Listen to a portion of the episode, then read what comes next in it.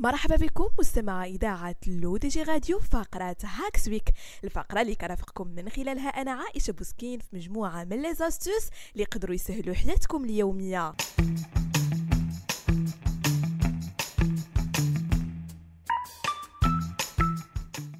الكثير منا كيعاني من مشكلة التشتت وعدم التركيز في مهامه اليومية خاصة إذا كانت كتميز بالاكتظاظ وكثرة الواجبات اللي خاصها تطبق أو ربما تقدر تكون مصاب بحالة عقلية كتصعب عليك التركيز بحال الإصابة بدرجة من فرط الحركة وتشتت الانتباه.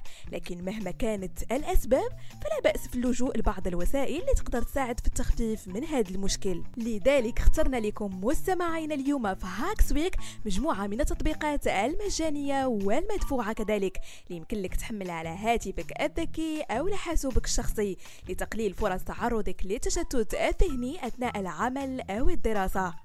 اولا تطبيق Forest وهو تطبيق تقوم من خلاله بزرع شجرة ثم بعد ذلك كتحدد الوقت اللي بغيتي تكون فيه منتج أكثر وبالتالي كل ما ما خدمتيش بالهاتف ديالك وما دخلتيش لبعض المواقع كتزيد تكبر الغابة. لذلك سموه تطبيق Forest. لكن إذا قررت تستخدم الهاتف قبل نهاية التوقيت اللي حددتي الشجره ديالك غادي تدبل وغادي تموت. هاد التطبيق يمكن لك تحمله عبر متاجر ال iOS و Google Play بقيمة دولارين فقط.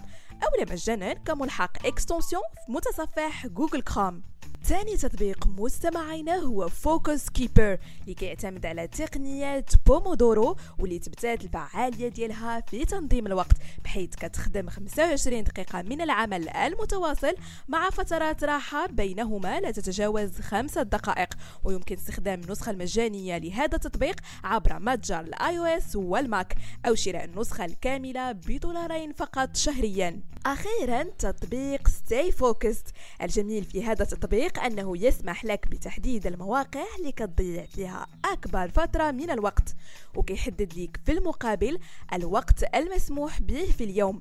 وبالتالي une fois ك dépasser ال timing اللي محدد ليك كيتم حظر المواقع بشكل مباشر حتى تتمكن من التركيز في مهامك والانتهاء منها بشكل كامل.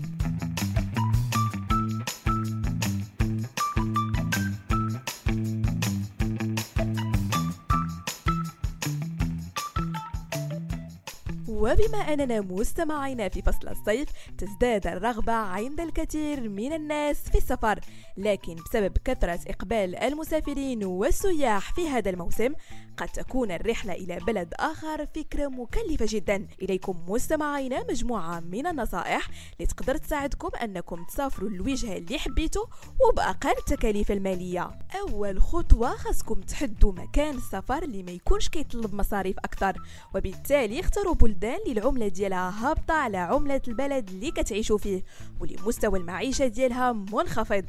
ثاني خطوة حجز تذكرة الطيران قبل مدة طويلة حتى تتمكن من السفر بأريحية وبأقل ثمن.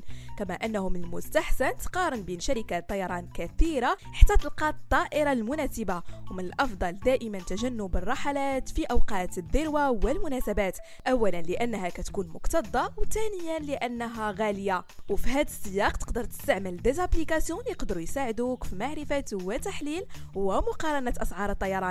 بحال تطبيق Hopper. أما بخصوص النقل فمن الأحسن تجنبوا ركوب التاكسيات لأنها مكلفة خاصة إذا كنت سائح. لذلك من الأفضل أنك تستخدم القطارات أو المترو أو لأنك تستأجر سيارة. أما مكان الإقامة فكي تعتبر أكثر حاجة مكلفة في السفر. ما عليك في هذه الحالة إلا أنك تجلس في hostel عوض أوتيل وهو مكان ما كيختلفش بزاف على الفندق بحيث بإمكانك تستافد من غرفة نوم بسرير وحمام. والجميل في ال hostel أنه كيكون صغير الحجم وكيجيب ليه سياح من بلدان مختلفة الشيء اللي غيخليك تعرف على ثقافات وجنسيات جديدة.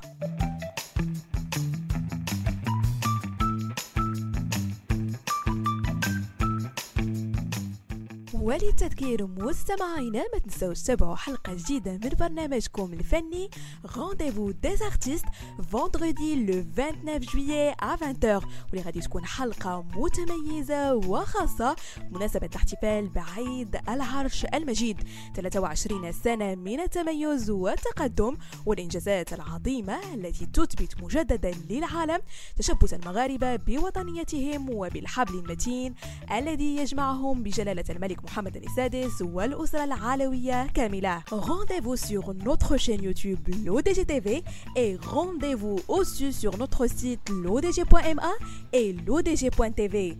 Rediffusion sur Google Podcast, Apple Podcast, Deezer et Spotify. بهذا مستمعينا كنكون وصلنا لنهاية فقرة Hacks Week نضرب لكم موعد la semaine prochaine ومع des astuces جداد هادشي كامل على أثير إذاعتكم الرقمية L'ODG Radio